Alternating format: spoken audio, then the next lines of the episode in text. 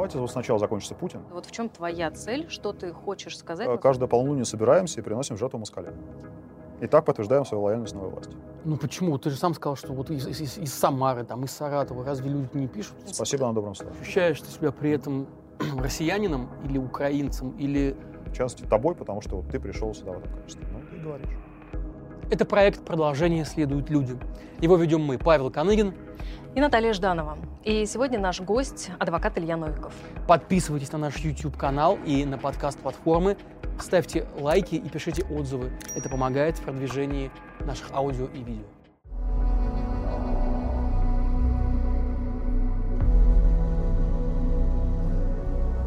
Когда и как ты начал жить на два города, на Москву и Киев? С чего это началось? Я с 2014 года много времени проводил в Киеве, но тогда это было в таком формате, что я жил в Москве и часто приезжал в Киев по своим рабочим делам. А потом я купил там квартиру, и потом я стал там проводить столько времени, что уже в итоге получилось, баланс сошелся так, что я стал жить в Киеве и проводить время в Москве. А потом грянул ковид, и если в 18-19 годах у меня было порядка 150 перелетов, я жил практически в самолете, то потом пришел ковид, и нужно было выбирать, где ты будешь встречать первую карантинную весну. Вот я ее как встретил в Киеве, так и с тех пор. А на самом деле уже довольно редко бываю в Москве, только по каким-то рабочим вопросам. Это может быть раз в два месяца или реже. А как тебя принимают в Киеве, учитывая, что там всех русских принимают с некоторой настороженностью? Павел, ну ты, наверное, по своему опыту судишь, да? Меня нормально принимают в Киеве, Да, я по своему опыту сужу. Но он у всех разный. А Это очень странное такое, очень диковатое представление о том, что вот ты в Киеве заходишь в булочную, и человек слышит, что у тебя русский акцент, и говорит, вот тебе не хлеб, проклятый оккупант, а, а что-нибудь еще. Нет, этого нет.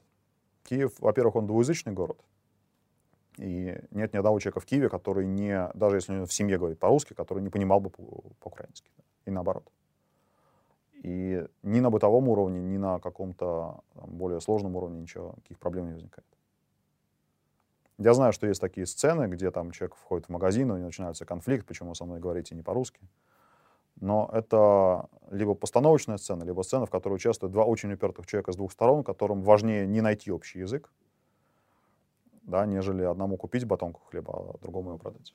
Ну, получается, дом у тебя сейчас – это Киев, Да. а здесь это работа по-прежнему? Ну вот я что? приехал на заседание по делу мемориала в этот раз, да, и в следующий раз я тоже приеду по этому же делу. Только когда есть необходимость прийти в суд и что-то сказать, вот тогда я приезжаю в Москву. Так сложилось или это прям вот такой твой выбор-выбор жить в Киеве? Нет, выбор, жить, выбор-выбор это был бы, если бы я эмигрировал. Я много раз вашим коллегам отвечал на вопрос, а, Илья, а вы уже эмигрировали или нет? Нет, если бы я эмигрировал, я бы не мог сюда, скорее всего, ездить, или не ездил бы, так или иначе. А я просто переехал, и у меня, я живу в, в том своем доме, который находится в Киеве. У меня мои интересы в Киеве, моя работа основная в Киеве, которая занимает большую часть моего времени. Подожди, а чем Моя это отличается от иммиграции? Разве это не иммиграция? А, ну как, иммиграция — это в нынешних российских терминах что-то вынужденное, как правило, да, или, во всяком случае, с концами. Когда человек говорит, все, я здесь не могу, здесь как-то вот то ли меня, то ли посадят, то ли там мне дышать невозможно, то ли еще что-нибудь. А, и, кстати, очень многие мои коллеги, и ваши коллеги, что уж там далеко искать, а, они через это прошли. А, нет, я живу в Киеве, работаю в Киеве. А ощущаешь ты себя при этом россиянином или украинцем, или гостем, но... Нет, я совершенно точно не гость. Я житель Украины, который там живет на понятных основаниях. У меня есть вид на жительство, которое я себе продляю. У меня есть работа, у меня есть адвокатское бюро. Это более чем достаточно. Почему ты все-таки возвращаешься в Москву, учитывая, У меня что... есть работа. Да, ну, у Важная, Ива- у Ивана Павлова тоже была работа, но он, тем не менее, уехал. И у тебя работа такая же серьезная, как у него. Давайте не ставить меня на доску с Иваном Павловым. Но Ивана Павлова очень жестко при всем при том, что он постоянно был постоянным оппонентом ФСБ. Вы это знаете, да? Он вел дела не от, не от случая к случаю, как я, а просто это была его специализация. Шпионские. Дела людей, которых обвинили в госизмене. И он их вел очень активно. И многие считают, что последней каплей стало дело Сафронова, да, все такое. Но на него наехали уже совершенно предметно. Да, он проходил как обвиняемый по уголовному делу. Ему запретили пользоваться интернетом и телефоном, любыми средствами связи. Как адвокат, живущий в Питере, должен был работать по делам, которые в основном ведет Следственное управление ФСБ в Москве. А потом объявили иноагентом первым из адвокатов. Ну, во всяком случае, в первой пачке. И понятно, что именно из-за из вот этого, этого блока дел. И не знаю, может быть, мне как-то как я неправильно тебя понял, но это прозвучало как-то упрек, да, что это вот, вот Новиков там... Что до сих пор жив Да, на свободе? Новиков. Нет, ни в коем случае, дорогой, нет, Что ж ты в танке не сгорел-то, да, Ваня? Как, как же так? Ни в коем А, случае. Ивана поставили в ситуацию, когда он, а, видимо, уже не мог не уехать. И сейчас, находясь за границей, вне досягаемости для этих людей, он может сделать много чего хорошего не только для своих клиентов, которые не остаются здесь, но и для адвокатуры в целом. Он был таким очень, был, он остается важным человеком для адвокатского сообщества, для вот этого комьюнити, которое сейчас переживает очень непростые времена. И то, что Иван не находится в тюрьме, а находится там, где он может говорить и писать, это прямо здорово и важно. Я спросил, потому что многие твои коллеги и мои хорошие друзья, и твои друзья-адвокаты жалуются и на слежку, и на демонстративную слежку, что есть давление, и на то, что их прослушивают и угрожают. А, И, конечно, многие не готовы работать в такой ситуации. А, Вот насколько опасно быть адвокатом в России в 2021 году? А ты от меня хочешь оценки в процентах или в чем? Ну, они бы. есть. Ты сам, ты сам прекрасно описал ситуацию. Вот она такая. Другой в ближайшее время не будет. Вопрос в том, насколько это будет становиться хуже, и насколько ты эм, себя лично, да, свои личные риски э, оцениваешь. Последние 7 лет России ничего не становится лучше. Все идет вниз. И как раз э, возможно смотреть на это все не изнутри, а как-то снаружи, чуть более отстраненно. Понятно, что лента у меня там в телефоне, да, она остается по-прежнему в значительной степени российской. Понятно, что новости я читаю те же самые, что вы. Но когда ты их читаешь из Киева, это позволяет относиться к ним гораздо более спокойно и так, без, без, без истерики, нежели когда ты читаешь эти новости, сидя в Москве. А, риски есть, они, а, они увеличиваются. Тот факт, что у нас в этом году как раз по, по случаю Ивана появилась первая пачка адвокатов иноагентов, это тоже такой вот звоночек, который, наверное, все Да. услышали, кому было интересно. Потому что э, иноагенты вообще придумали как дубинку, да, чтобы бить в первую очередь журналистов, вы это понимаете. Это, это по вашего брата придумывали. Да. Но когда дубинка уже выстрогана, то что и простаивать, когда вот есть еще другая неприятная категория адвокаты, которые, в общем, тоже э, идут против э, государевой воли, да, и идут вопреки тому, что там, положено, потому что так положено. Ну вот, научились все применять и так. А никто пока не понимает, как работать адвокату реально вот с этим статусом. И это касается не денег, да, не публикаций, а там, например, а, у нас на заседании в Мосгорсуде по мемориалу, например, да, встал вопрос, а вот бумага, которая подается в интересах иностранного агента, юрлица, вот этого мемориала, правозащитного центра, который иностранный агент. Если она в суде подается, если это ходатайство, например, да, а нужно ли ее помечать вот этими словами, которые с легкой руки ваших коллег из «Медузы», по-моему, да, называются словом все знают, о чем речь. Да. Ну, можете запикать, я не знаю, или, да, или не запикивать. Мы придумаем, как это сделать. А, Данное сообщение распространено лицом, выполняющим функции, бла-бла-бла. А, Там коллеги страха иудейской ради, они помечали это штампиком таким, да, просто брали штампик такой, и, как его, перед тем, как отдать суде, вот, вот ваша честь, вот вам ходатайство, оно же обращение иностранного агента. А, а я не помечал, потому что я говорю, ну вот как же, вот эта бумага моя, и вам ее подал адвокат, а вам не подал правозащитный центр мемориал. Она в интересах иноагента, но она подается не на агента. Поэтому уж будьте любезны, читайте ее так, без штампика. А ты не думаешь, что это может навредить мемориалу, например? А, Вот нет. Такая принципиальность. Нет. Это, а, я не думаю, что это навредит мемориалу. Мемориал собираются убивать. Здесь нет, не должно быть каких-то иллюзий. Да? И на него подали на на ликвидацию одновременно на мемориал а, правозащитный на международный. Синхронно две разных прокуратуры, которые как бы действуют независимо одна от другой. Да? Московская и генеральная. И синхронно подали на ликвидацию не потому, что это такой, знаете, подвешенный вопрос, вот то ли да, то ли нет. Потому что они реально хотят закрыть обе этих важных правозащитных организаций. А, Это на самом деле очень упрощает для адвоката работу, когда у тебя не сидит в клетке за спиной человек, на котором могут отыграться за то, что ты что-то делаешь, чего от тебя не ожидает. Противная сторона и, и другая противная сторона в лице суда. А вот есть юрлицо, да, у которого есть, там понятно, что его могут ликвидировать, но есть вещи, которые должны быть сказаны. И в частности, тобой, потому что вот ты пришел сюда в этом качестве. Ну, ты и говоришь. Ну, это задача делаешь. максимум получается. Вот в чем твоя цель, что ты хочешь сказать на суде по делу мемориала? Что тебе важно сказать? А, но есть вещи, которые важно сказать мне и важно сказать мемориалу.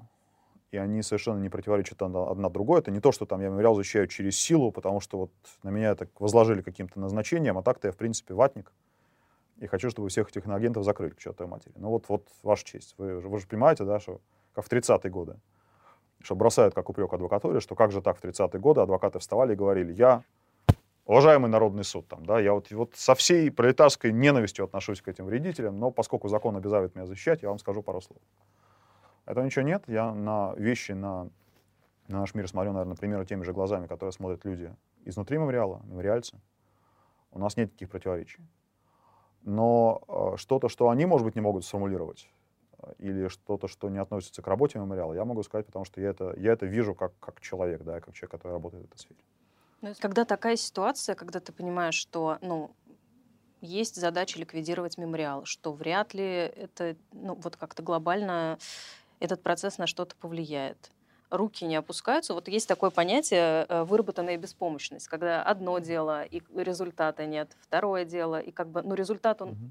Как нет, нет, э, что там человека оправдали, не посадили, мемориал не ликвидировали, вот такого результата я имею в виду нет. Ну, у меня ее нет точно, я не буду говорить за всех коллег. Есть такой старый фильм, по-моему, Альберто Сорди, черно-белый, который называется «Один день в суде». «Унджорно инпретура» итальянский где есть э, адвокат по назначению, который чисто комический персонаж, который сидит, читает газету, и когда суд предлагает ему что-то сказать, он встает, отрывается от газеты и говорит, защита рассчитывает на милосердие суда, и садится обратно. Может быть, в приложении к нашей профессии выработана беспомощность, это что-то вот такое, но мы же не работаем по назначению, мы все работаем в этих делах, потому что мы в них пришли с сознанием того, что это за дело, и с пониманием, что мы что-то полезное, по крайней мере, да, собираемся сделать. Иногда, я сейчас не буду говорить отдельно вот применительно к мемориалу, это, в общем, к сожалению, довольно а, повторяющаяся ситуация. Иногда бывает так, что ты понимаешь, что того результата, который, может быть, тебе бы хотелось, человека оправдали, там, не посадили, дали какой-нибудь штраф или условный приговор, что вот его не будет. Но, но ты, пока идет следствие, пока человек находится в изоляции, ты обеспечиваешь связь ему с внешним миром, это тоже важная история. Потому что люди, которые сидят в Лефортово, и которых максимальная изоляция, где нет телефонов. Все знают, что в других СИЗО телефоны как-то проносят. Иногда это честная так называемая контрабанда, да, то есть, то есть тебе продают услугу за деньги нелегально. Иногда это провокация, когда тебе как бы продают телефон за твои деньги, на самом деле телефон контролируется и слушается. По-разному это выглядит. Вот Лефортово этого нет. Человек э, может подумать, что мир о нем забыл. Вот он там сидит, раз в два месяца его вывозят на продление стражи. Судья кивает, говорит, да, да, да, продлить стражу на два месяца. И все. А, адвокат. Адвокат, который сообщает о пытках. Ну, в СИЗО реже, да, в колониях в основном. А, это тоже важный персонаж и важная функция. А иногда ты отвечаешь за то, чтобы, если уж твое дело идет на дно, то пусть оно идет на дно с, не, с неспущенным флагом. Потому что организация, в конце концов, это одно юрлицо, да, Юрлицы создаются, ликвидируются, это жизненный процесс. А ценности, а, если этот флаг не спущен, то в следующий раз, когда он будет поднят, он будет поднят как такой флаг простреленный, да, имеющий, закопченный, имеющий свою важную историю. Если ты его сам спустил или помог его спустить, это несколько иное.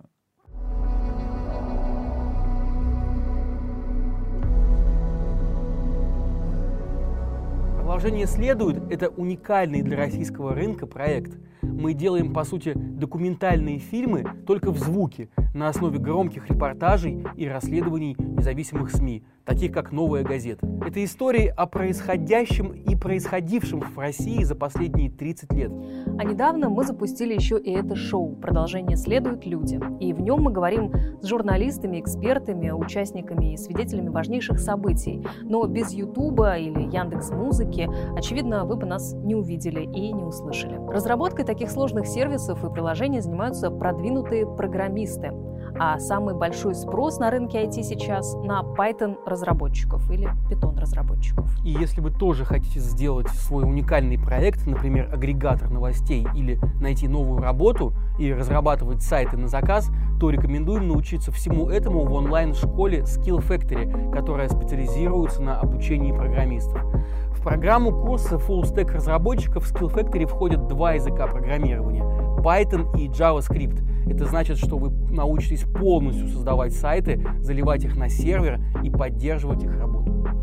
Помощь менторов и гибридный формат обучения позволят вам подстроить учебу под удобный график. На протяжении всего обучения с вами будут опытные программисты, а карьерный центр поможет найти работу. Средняя зарплата Python-разработчика 120 тысяч рублей. Освоить новую профессию можно и удаленно, в удобное для вас время и в комфортных условиях, и легко совмещать обучение с работой. У Skill Factory много положительных отзывов в интернете.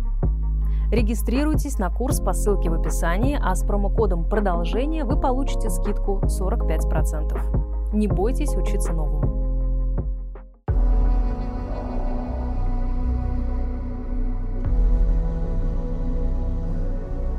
Ты сказал, что в России становится все хуже и лучше точно не будет, а вот что для тебя... Павел, лучше точно будет, просто не сейчас. А что может заставить Попозже. тебя, тем не менее, если это будет не скоро? Что может заставить тебя перестать э, вести адвокатскую практику в России? Какое событие? Я тот редкий человек, у которого прямо исполнилась детская мечта. И там поэтому, что я тоже во многих интервью это говорил, что ну, там бывают детские мечты, которые ты просто услышал от взрослых, повторяешь за ними. Там, там, там, Петя, кем ты хочешь быть? Я хочу быть космонавтом.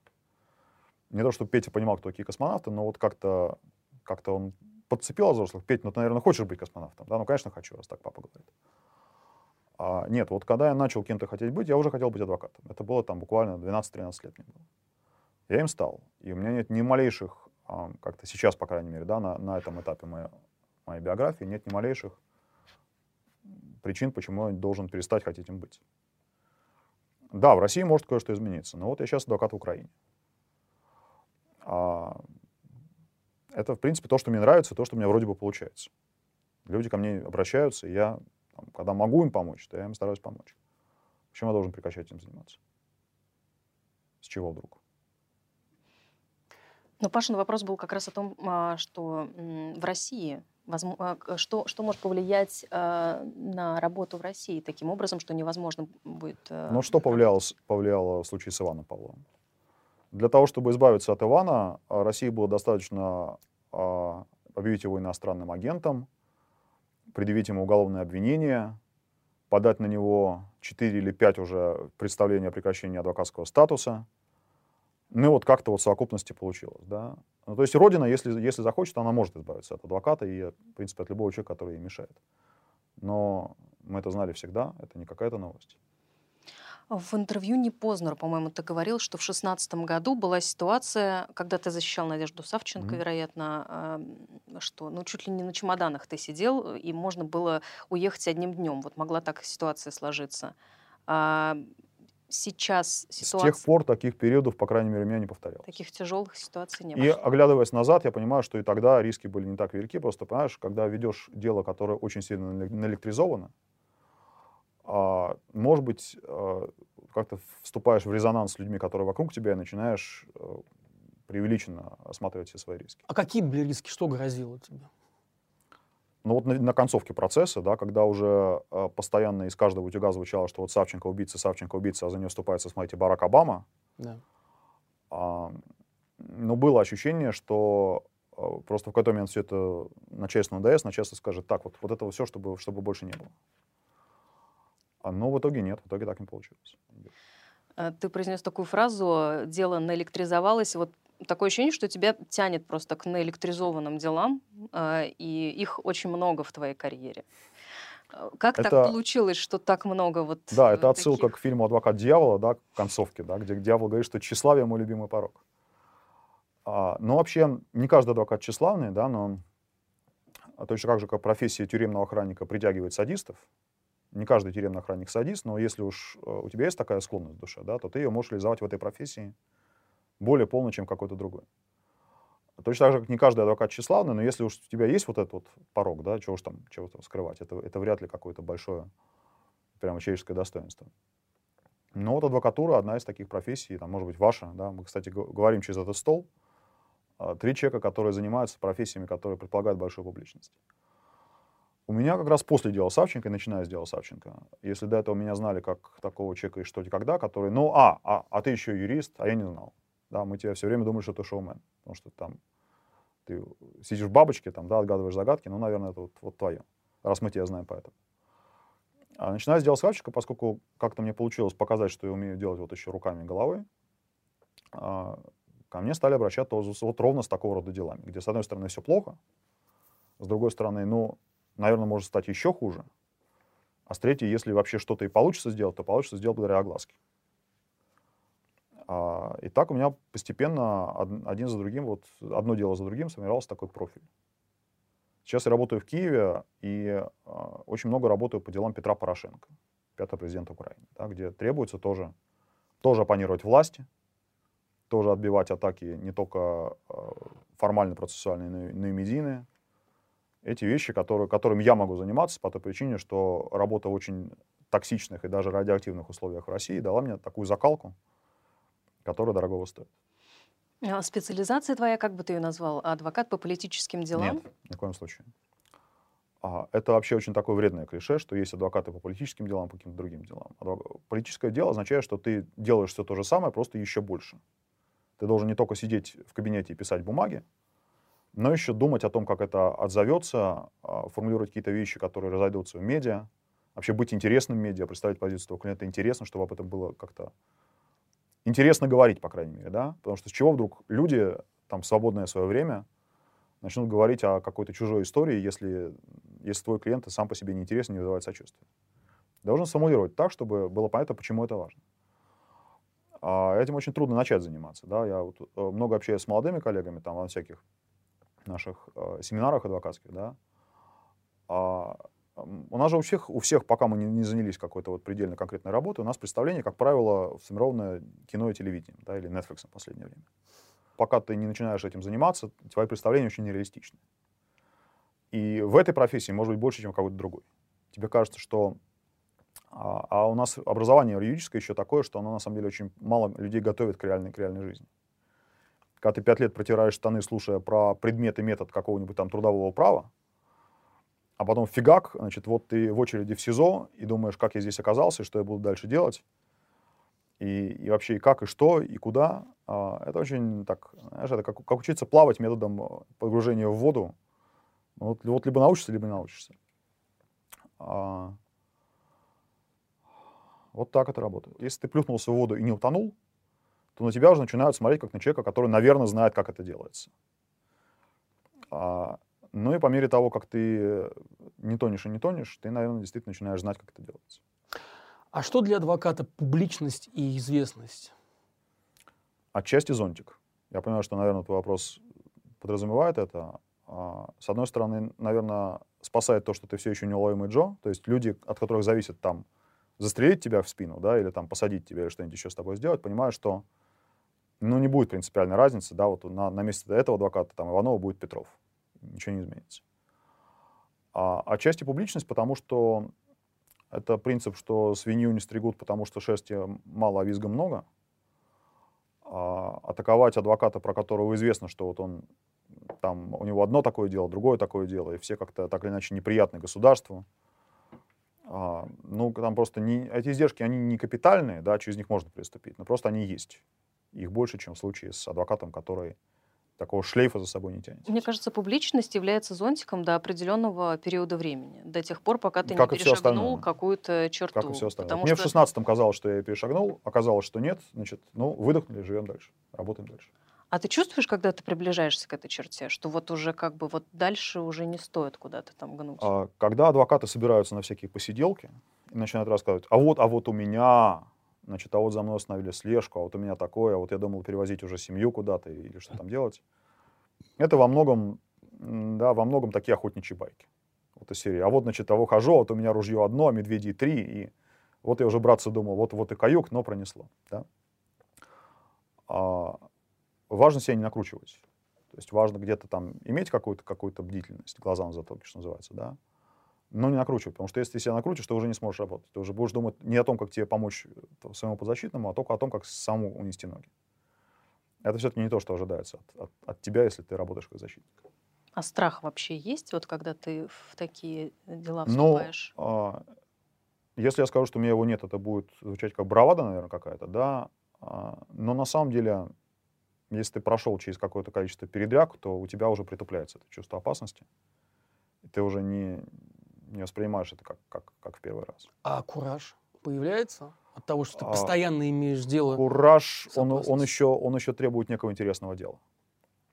То есть можно помогать... Вообще, какие стимулы адвокатов работать? Ну, во-первых, это хлеб. Адвокатов, которые а, себя обеспечили и берут уже дела только в порядке хобби, их на самом ну, они такие есть на самом деле, да, это не, не уникальная ситуация, но их на самом деле мало. А, И для 80% российских адвокатов, на самом деле, государственные деньги, которые они получают от защиты по назначению, это их единственный источник пропитания, их и их семей. Тоже важно понимать. Когда вы говорите, что с одной стороны адвокаты корыстные, а с другой стороны богатые, и то, и другое э, неправда, если мы говорим о корпорации в целом. А, но кроме денег есть еще э, рабочий интерес, потому что дело интересное. Это всегда так, такой, с таким оттенком медицинского цинизма. Когда врач говорит, что дело интересное, обычно ничего хорошего для пациента это не значит. А, а с другой стороны, а, симпатия к подзащитному, потому что, ну, а, все имеют право на защиту, да, и когда очень любят ваши, ваши коллеги спрашивать моих коллег, а вот как же вы защищаете там, или как бы вы защищали, еще лучше такой гипотетический вопрос. Как бы защищали Чикатило, а в последнее время очень часто спрашивают, а как бы вы защищали Путина. Что сразу нанизывают целую цепочку каких-то допущений, что, во-первых, у Путина будет такая необходимость в адвокате, что, во-вторых, если Путин значит, начнет выбирать адвоката, почему-то обратиться именно к Новикову и, и так далее. Много Что? политических дел было в в вашей практике. А, просто. ну, в общем, вы понимаете, да, что, что это определенная ирония. Но а, если ты сочувствуешь своему подзащитному, и особенно хорошо, когда эти вещи смыкаются одна в одной, да. То есть идеальный кейс для адвоката, чтобы симпатичный подзащитный, да, вызывающий искреннее сочувствие, и у тебя, желательно еще у других людей, потому что очень сложно отработать одному против всех. Чтобы интересное дело, чтобы там не какая-нибудь карманная кража, да, у человека, у которого там уже было 20 карманных краж в его биографии, но вот конкретно это он не совершал, товарищ начальник, да, это вот ему навесили. Чтобы тебе за это еще платили. Вот когда все три сходятся, это прямо идеально. Но вы понимаете, что жизнь, она не состоит из идеалов, и сходится так, на самом деле, довольно редко. Обычно, если два совпало, то уже хорошо. А, как правило, только один. Но рутина тоже есть, да. Рутинными делами тоже нужно заниматься, иначе ты просто потеряешь как-то... Да, мозоли на руках потеряешь, у тебя уже не будет вот этого... Адвокат — это же ремесло, на самом деле. Это не... Там можно, можно проявлять какие-то элементы, связанные с искусством, да, можно анализировать это научно, но на самом деле это ремесло, это в первую очередь ремесло. У ремесленника должны быть мозоли. А ты бы стал защищать Путина? На самом деле постановка вопроса фальшивая, потому что такой ситуации не будет. Я не работаю по назначению, но вот не будет такого, что мне приходит письмо счастья, вас компьютер по лотерее распределил защищать Путина Владимира Владимировича, 1900 какого там года рождения, 50 какого-то, А может, он к тебе обратится? А, и он ко мне не обратится. Он ко мне не обратится. А, и защищать, вообще говоря, эффективнее получается того, с кем ты, ну, если это касается политики, да, понятно, что если ты защищаешь человека у- по в убийстве, и он говорит, что я не убивал, и ты можешь обосновать позицию, почему это не так, то, в принципе, не очень важно, хороший ты человек или плохой. Он либо убивал, либо не убивал. Но если речь идет о делах, связанных как-то с темой политики, то защищать человека с взглядами противоположными твоим, а, ну, сложно, но вообще хорошо работать вообще сложно. Но это и неэффективно. Ты получаешь пониженный коэффициент того, насколько хорошо ты формулируешь вещи, которые должны быть сформулированными, того, насколько хорошо ты их убедительно ты их говоришь. Даже если ты сам веришь в этот момент в то, что ты говоришь, то, то твои слова воспринимаются с недоверием, потому что как же так? Вот ты вчера говорил белое, а сегодня там говоришь, что черное. И мое убеждение в том, что не нужно адвокату заниматься делами вот при таких вводных. Да? Там, пусть Путин обратится к какой-нибудь, не знаю, к Сталине Гуревич, который вроде бы его любит, и у них все будет хорошо. У нас с ним хорошо не будет. То, как ты описываешь работу адвоката, свою работу, это немножко выходит за рамки, ну, как бы юридической защиты. Ты не можешь активно, активно быть депутатом и одновременно быть действующим адвокатом. Ты такой, как бы адвокат в бессрочном отпуске становишься. Но чтобы избираться депутатом, ты же должен как-то вести кампанию. Получается, раз такая опция есть, и она предусмотрена законом, значит, закон сам по себе не запрещает адвокату. И наши коллеги, в том числе некоторые, не очень мне симпатично выдвигались в Думу на этих выборах. Я не помню, кто прошел, но, ну, по крайней мере, такая опция была, да, и она ничего незаконно не представляет. А если это законно, то вопрос дальше, насколько это там этично, правильно, целесообразно, эффективно. И вы услышите от моих коллег разных, к которым я тоже по-разному отношусь, что, что нет, это вредит делу, а я считаю, что, ну, смотря какому, какому-то вредит, какому-то помогает. А, в общем, никакой догмы, да, никакого, никакой заповеди, что вот делай так, заповедь, например, такая-то, скрижаль, там, 15 делай так, не делай так, в политику адвоката лезть не нужно. Пока такого нет. Но ты себя политическим активистом не считаешь? Нет. И меня несколько режет слух, когда мне говорят, что вы член оппозиции. Я ни разу никаких выборах не выдвигался. Оппозиционный адвокат, наверное, так говорят. А, да? Ну, тоже, тоже неправильно, да. Я адвокат, я, я адвокат некоторых, некоторых оппозиционеров, что, наверное, еще не делает меня адвокатом оппозиции или оппозиционным адвокатом. Как... Это такая игра определенная смысла. Да. Но все-таки есть, есть грани. Вот я, я считаю, что я, по крайней мере, себя так не позиционирую и не вижу, почему кто-то должен за меня это делать. Подожди, а ты защищал когда-нибудь каких-нибудь провластных политиков в России или каких-нибудь членов. Единой России или что? Да, было. Так? Да? Да. Но это дело не было совершенно никаким громким.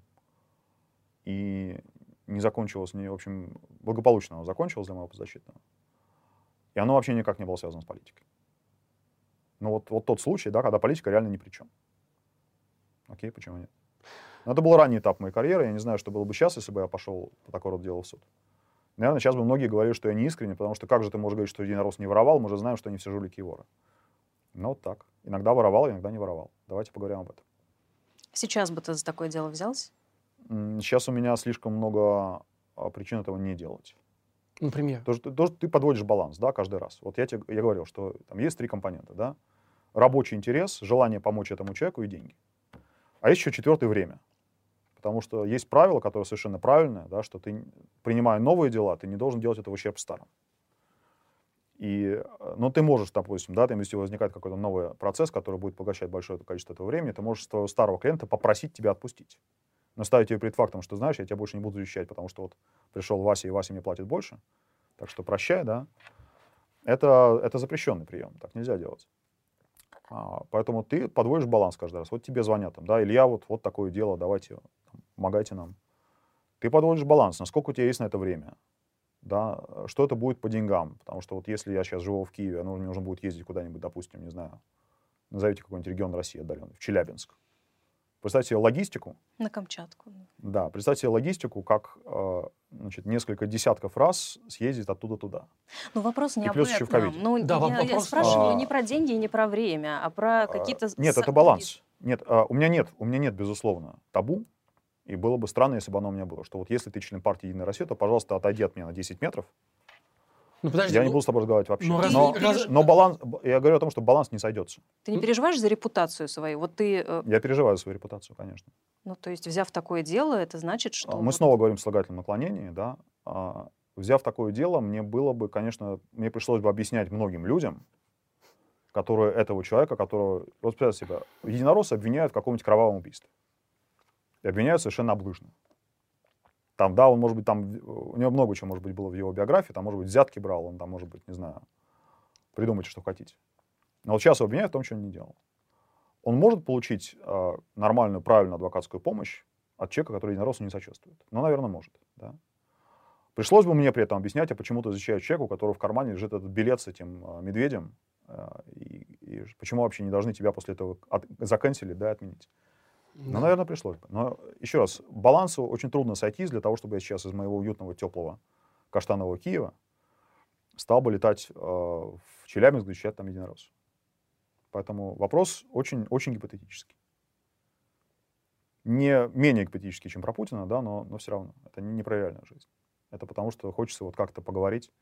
Я понимаю, что там всякие моральные вещи, их, их проще обсуждать на каких-то условных таких а, выдуманных кейсах. Но все-таки мы говорим про жизнь.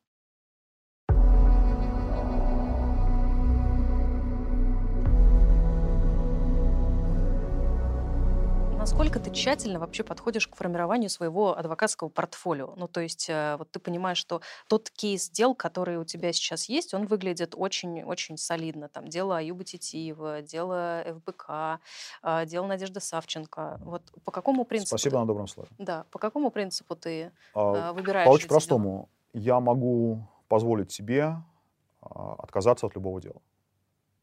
У меня нет необходимости там свой повседневный хлеб зарабатывать в поте лица, а, не выпуская ни единого обращения. Да? А большинство обращений, которые ко мне поступают куда-нибудь там в папку со спамом на Фейсбуке или куда-нибудь в, в почтовый ящик, они в основном такие, что Но они разные очень, да. И многие из них серьезные. Там, когда пишет человек, который, который живет где-нибудь там в Самаре, о том, что э, у него э, по беспределу сажают за наркотики сына, допустим, да, и вот может ли это этим что-то сделать. Я понимаю, что он не пишет, он пишет человеку, который он видел в телевизоре. Его э, надежды, может быть, иллюзорны, может, не мне одному пишет. Он наверняка пишет еще 20 таким же другим адвокатам. Могу ли я помочь ему сейчас? Нет, не могу, потому что нет на это ресурса. Там, бросить все остальное и поехать в Самару вытаскивать этого неизвестного мне парня, который очень может быть, что действительно, который действительно сажает по беспределу. Но вот меня на это не хватит. Поэтому фактически я сейчас, вот последние годы, много лет последних, да, я беру только те дела, где вот эти три фактора, о которых я сказал, четыре. Интерес, личность, деньги и время, где они как-то вот сходятся особенно благоприятно для меня. А общественный резонанс дела? Это относится к категории интереса и симпатии. Как правило, а, если дело такое резонансное, да, то ты работаешь пробона. Ты не берешь за него деньги, потому что это неправильно. Как можно брать деньги с мемориала, когда они сами никогда не брали деньги с людей, которым не помогали. Вообще были ли за последние годы у тебя дела вот таких вот Васи Петь, про которых ты говоришь, и за которые ты не брал деньги, где тебе приходилось просто защищать человека, а, униженного, оскорбленного системой? Да, Или было. в твоем деле только есть дела типа мемориала и ФБК важных Нет, и было, громких? Было. Просто смотри, а, здесь еще работает, еще работает фактор с обратной стороны. Да? Я же сказал перспективу адвокатскую, что ты держишь в голове, когда ты решаешь браться, не браться за дело. А есть еще перспектива клиентская. А, есть адвокат Новиков, да, который, а, ну вот ты сформулировал как-то это, да, оппозиционные адвокаты, в общем, ну, это также некорректно, как, да. и, как и оппозиционный журналист. Ну, так, да, ну, так да, да. В общем, какой-то такой человек, человек со своим шлейфом, который не, не, не no-name, у которого есть какой-то э, шлейф, который в каких-то случаях работает в плюс, в каких-то минус. Да. Там, условно говоря, если человек хочет там, убедить судью в своем искреннем раскаянии, например, да, то один из способов продемонстрировать этого будет а, значит, взять какого-нибудь адвоката, который будет очень, очень тихо себя вести, и, и не будет ни в коем случае об этом деле говорить с медиа, и, и не будет вообще поднимать голову выше, чем нужно. Это тоже линия, на самом деле, да, и она совершенно не безумная. Есть дела, в которых это оптимальная линия поведения. Но тогда зачем тебе идти к адвокату, который а, значит, вчера говорил о том, что а, ФБК ликвидирует по приказу Путина? Это противоречит одному другому. А, так что скорее, скорее логика человека, который вот нуждается в такой защите а, тихой, да, не приведет его ко мне и не принесет его письмо в мою папку со спамом. Ну почему? Ты же сам сказал, что вот из, из, из Самары, там, из Саратова, разве люди не пишут? Тебе же наверняка пишут люди, э, простые, простые, э, простой народ, который, которому нужна защита. Но ему нужна не моя защита. А почему не твоя? А, потому что, во-первых, ты не можешь работать с полной отдачей, если ты единственный адвокат, а дело происходит в каком-то другом регионе, я, наверное, не, не оскольников профессиональных тайн, что всегда в таких случаях адвокаты работают бригадами. И в этой бригаде, даже если, допустим, я работаю про бона бесплатно, да, а, ты можешь не найти в своем регионе, в своем городе. Регион тоже, тоже по российским меркам регион это как, да, некоторые регионы по 3-4 Франции. Мало того, что адвокат живет там в областном центре, если до твоего поселка и твоего суда ему ехать 200 километров. А, ты, скорее всего, не найдешь его бесплатно. То есть придется платить адвокату, а может быть, ты в лучшем случае, да, ты в довесок к этому адвокату, которому платишь, получишь еще одного, который будет работать, потому что он, ты ему нравишься, там, твой случай ему нравится что-то еще. Но э, эти звезды так редко совпадают. Вот в, в этом примере, который я привел, про Самару и про, про сына с наркотиками, этому человеку все, все равно нужен будет местный адвокат, который будет э, на себе тащить основную массу вот этого повседневного общения со следствием, потом с судом который будет э, уверен в том, что он на заседание, которое внезапно там назначат или перенесут, так что я не смогу там быть ни при каких обстоятельствах, как бы я ни хотел, да, что кто-то будет представлен защитой. Эти вещи, они звучат не, не романтично, наверное, да, и не, не, не как-то героически, но это то, из чего состоит эта рутина. Ну, еще могут сказать, что ну, Новиков адвокат не для простого народа, что вот он на простого Новиков, народа не реагировал. А, Новиков адвокат не для простого народа, действительно, это безусловно так, просто потому что а, в большинстве случаев те люди, которые обращаются ко мне, думая, что раз я, они увидели в телевизоре, значит, я волшебная палочка. На самом деле, просто такой палочкой не являюсь. У меня были такие случаи, я везу дело, которое займет там, ну, минимум пару лет. Я не получу за это ни копейки, и более того, я сам буду платить свои расходы. Да. А, мне очень хорошо понятно, да, там, что, что автор сериала хочет сказать таким героем. А, но я при этом не бросаю свои старые дела, ты же понимаешь, да? Я как-то пытаюсь, пытаюсь их увязывать параллельно. И понятно, что таких дел не может быть очень много. Ты можешь заниматься делами про боно только если это реально твое хобби. Это не значит, что ты да. делаешь их плохо, а, но, но это не, не, твой, а, не твой повседневный кусок хлеба. Да? Это очень по-разному все-таки выглядит. Но, тем не менее, ты сказал, что какие-то мелкие дела у тебя были. Да, конечно. А что это за дела, если в двух словах? Они совершенно неинтересные, наверное, да, а, публике. А, ну, чаще всего, на самом деле, это происходит так, что кто-то из моих друзей меня просит. И в большинстве случаев я просто перейду стрелки на кого-то из коллег и скажу, что ну вот, значит, вот обратились, там не хочешь заняться? Да, ну, ну хочу, да, ну хорошо. Вот, вот тебе телефон, вот тебе телефон.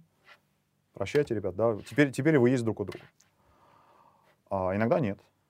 Иногда а, там приходится что-то такое сделать.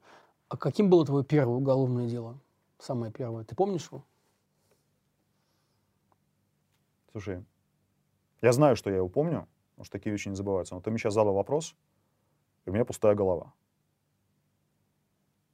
А, да, не, не знаю, как это работает. А, может, потом напишу про это блог, когда вспомню. Но первое самое громкое дело это было дело Савченко. А, оно да? было довольно рано в моей карьере, потому что адвокатом я, я практикую уголовные дела с 2012 года, а это началось в 2014. То есть я был адвокатом с таким достаточно детским стажем. Угу. И более того, поскольку я адвокатом стал, в общем, по, по возрастным меркам довольно поздно, мне было 29 лет.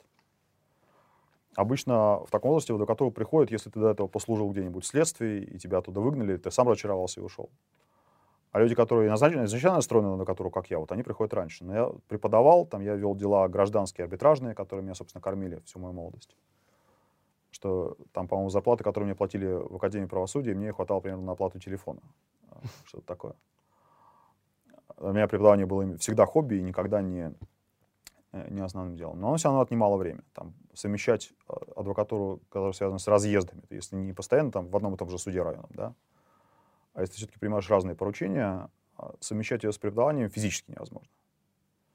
Может быть, сейчас в эпоху ковида это проще, когда уже как-то перевели все это на, на, на Zoom и на заочный рейс. Тогда, когда я этим занимался, это было абсолютно невозможно занятие. Поэтому адвокатом, адвокатом я стоял довольно поздно, а при этом я на тот момент был уже а, довольно опытным юристом судебным, то есть я знал, как работают суды. Уголовные суды работают не настолько, не настолько иначе, чем арбитражные гражданские, чтобы это были два разных мира. А во-вторых, у меня же был бонус, да, я же был все-таки человек из телевизора. Да.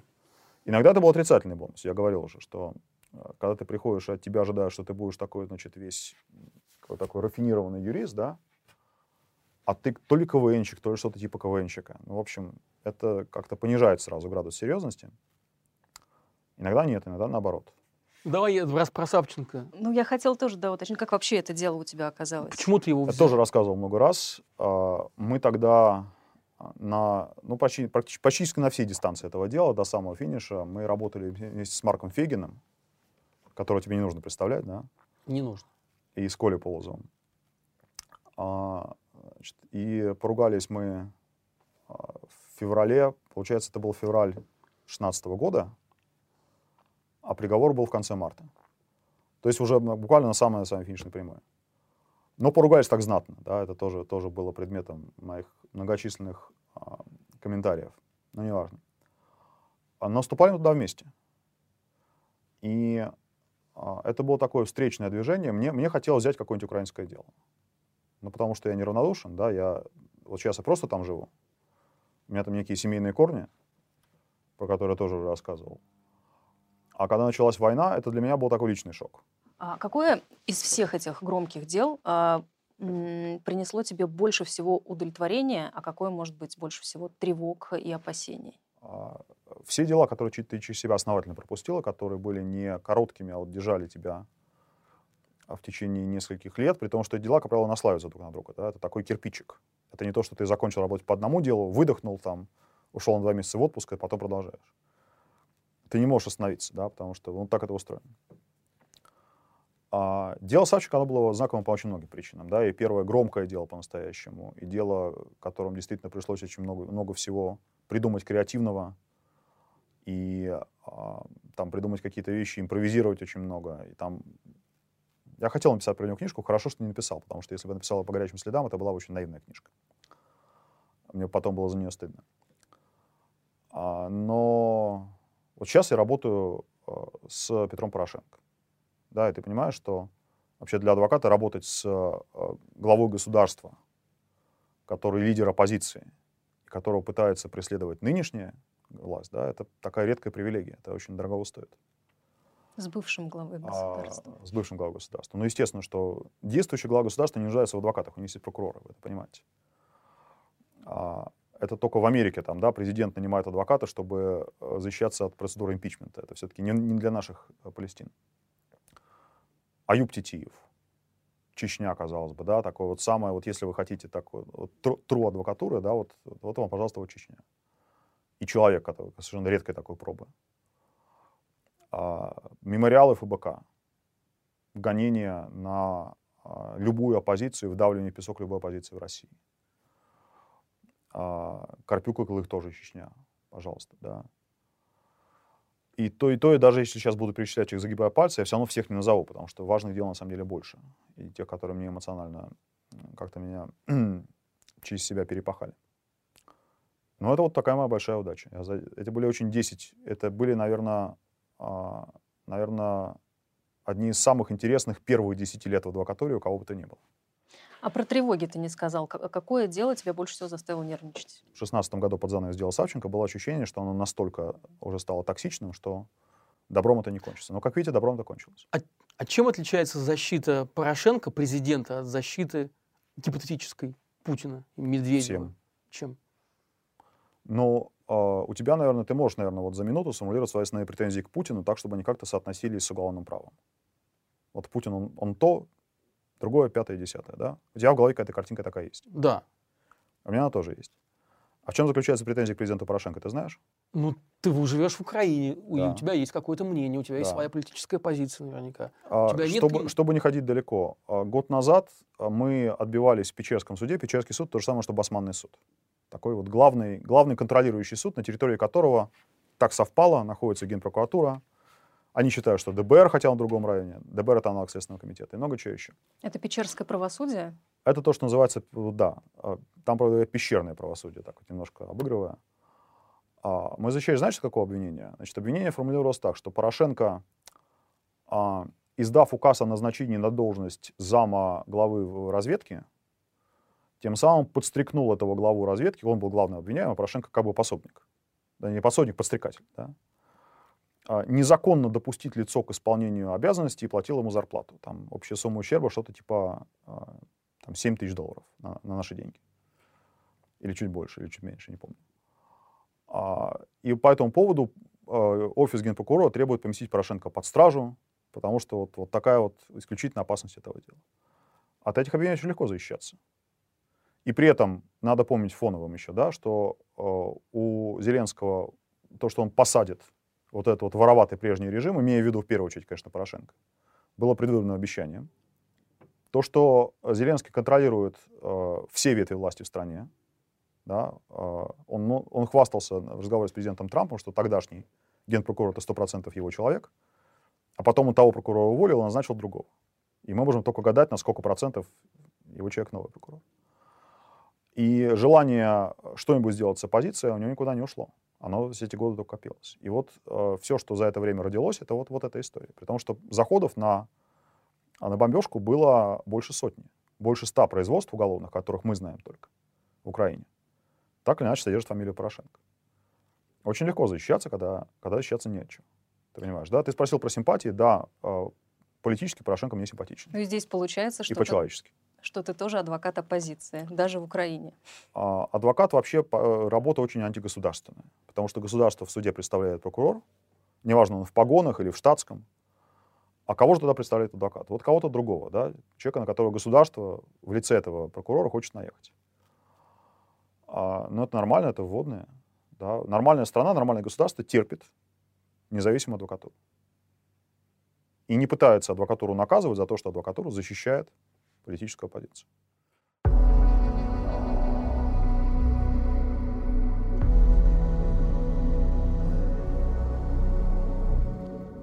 Ты работаешь в Киеве, ты работаешь в Москве. Это две, два очень разных города, мы об этом уже сказали. Ну, это довольно очевидно.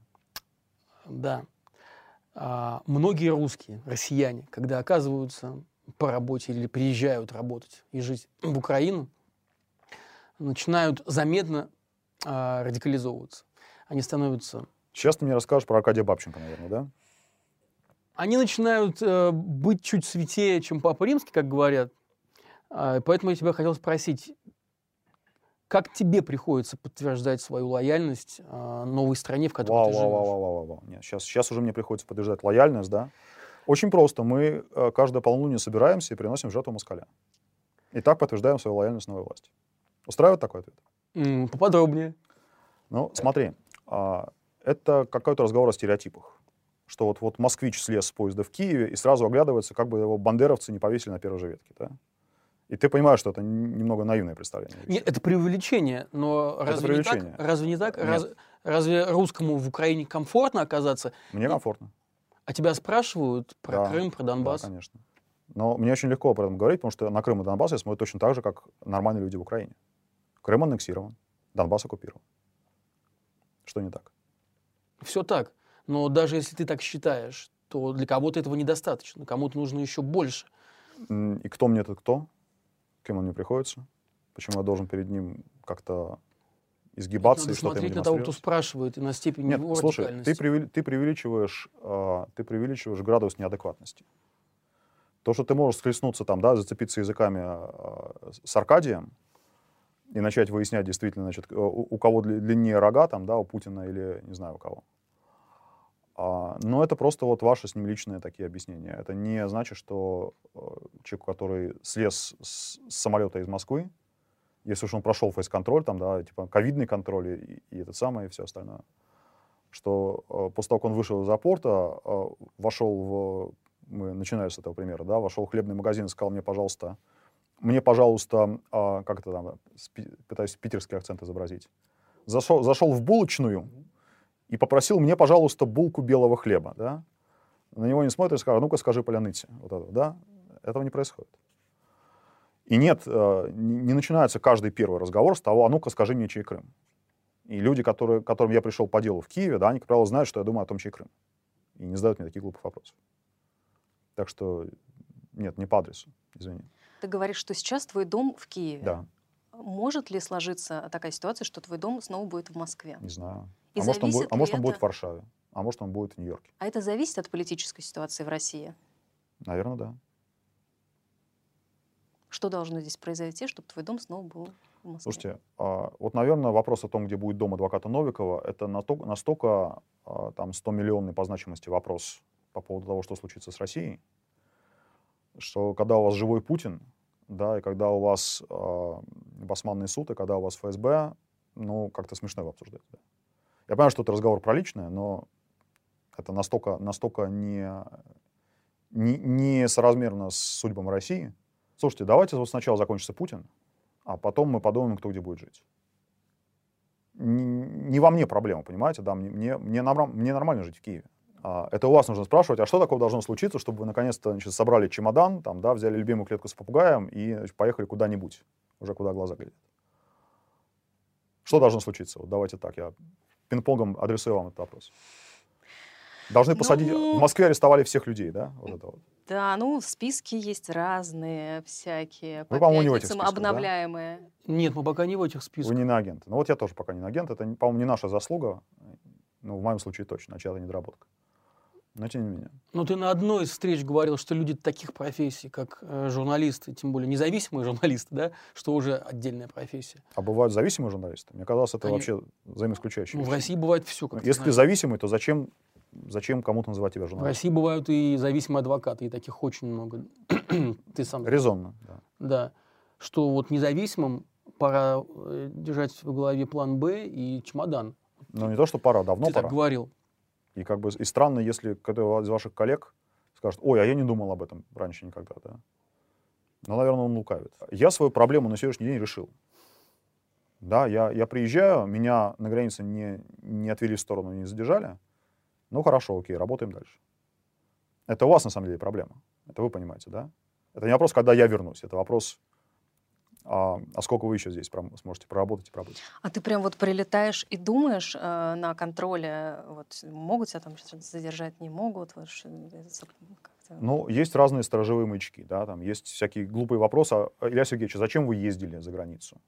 Казалось бы, да, там, вот я, ты видишь по моему паспорту, что у меня предыдущая отметка о выезде там три месяца назад. М-м, а что мне тебе рассказать, что эти три месяца делал за границей? Мне каждый раз я говорю, спрашивают. говорю, по личным делам. Ну, хорошо. Шлеп, добро пожаловать. Вообще для адвоката как-то не думать об этом, если он ведет какие-то дела. Вообще первый раз, когда меня начинали слушать, вроде бы, по той информации, которая есть, это была вообще не история с политикой. Это была чисто экономическая история там, в, в одном из регионов, где слушали, в общем, более-менее все, кто имел к ней отношение. И не только адвокатов, чуть ли не уборщиц. Ну да, так бывает. Ну, часть работы, нормально. То есть ты все время держишь в уме, что вот ко мне могут подойти, меня могут а, задержать. Давай считать, давай считать, что это такая паранойя, но в, в, нашей, в нашем деле это конструктивная паранойя. А, это тогда, как а, была какая-то история, про кого же это было? А, про какого-то из американских вот этих вот левых деятелей культуры, а, который жаловался психиатру, что ему кажется, что им следят, а только, только что открыли архив, оказалось, что им действительно следили. Про Эрнест Хемингуэя. Точно, да. да. И, не, не помню. Это абсолютно точно. Значит, значит Хемингуэй, да, окей. Но э, Хемингуэй, он писатель, да, ему, наверное, не было смысла прятать в ФБР черновики какие-то своих романов. А адвокату, ну, на самом деле, гораздо меньше прятать, чем так кажется, да. Это вот только, может быть, в кино так могут показать, что вот у адвоката есть какая-то супер важная бумага, и вот если ее увидит государство, это, это все, конец, все. Клиент погиб, э, всех казнят, э, адвоката убьют и так далее. На самом деле таких бумаг не бывает. Потому что все бумаги, которые проходят через наши руки, они, как правило, проходят через них для того, чтобы оказаться в суде или у следователя на столе, потому что мы из этой бумаги хотим что-то извлечь полезное для себя. И окажется она у него там из оперативных данных, или потому что ты ему ее принес, ну, на два, два дня раньше или два дня позже, какая разница. Но все равно так надо делать, потому что ты же э, держишь э, в голове у себя, да, и у себя в портфеле тайны, которые не твои. И, наверное, тебя никто не упрекнет, если у тебя их украдут, но если ты при этом будешь везде разбрасывать ключи и оставлять этот портфель в незапертой машине, то, наверное, наверное, многие посчитают, что ты себя ведешь легкомысленно. По каким вещам ты скучаешь в Москве? А, вот, на удивление, таких вещей практически нет. У меня есть э, друзья, с которыми я э, стараюсь видеться, когда я здесь, но все-таки это не, не, не раз в год, да, это там это раз, может быть, в пару месяцев. А сейчас ритм жизни такой, особенно ковидный, что ты и, и в нормальном случае, живя в одном городе, ты, в общем, не, далеко не со всеми своими друзьями видишься сильно чаще. Да. А, и вообще там, да, это когда люди уезжали в эмиграцию там с какой-то любимой своей одной затертой книжкой, потому что была норма багажа, да, и понимали, что вот все, значит, у них родина закончилась. И больше никогда этого не увидят. И интернет, когда ты, значит, тот же Netflix смотришь в одном конце земли и в другом конце земли, он везде одинаковый, потому что это твой Netflix. Все-таки меняет картинку мира, да. И когда библиотека у тебя вся в iPad. Почему ты еще скучать?